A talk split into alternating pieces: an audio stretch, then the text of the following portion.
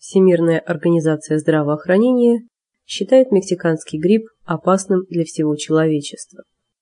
В пятницу 24 апреля несколько международных вирусологических лабораторий сообщили о том, что причина вспышки гриппа в Мексике – это новый вирус H1N1, который является комбинацией генов вирусов птичьего, свиного и человеческого гриппа.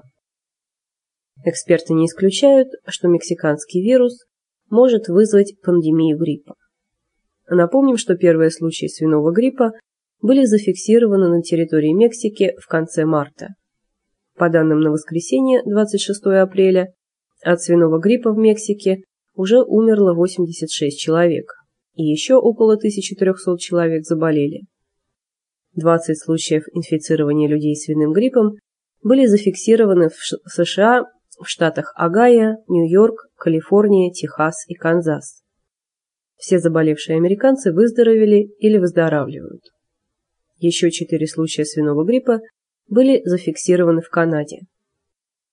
Эксперты Всемирной организации здравоохранения считают, что вспышка гриппа в Мексике обладает серьезным пандемическим потенциалом.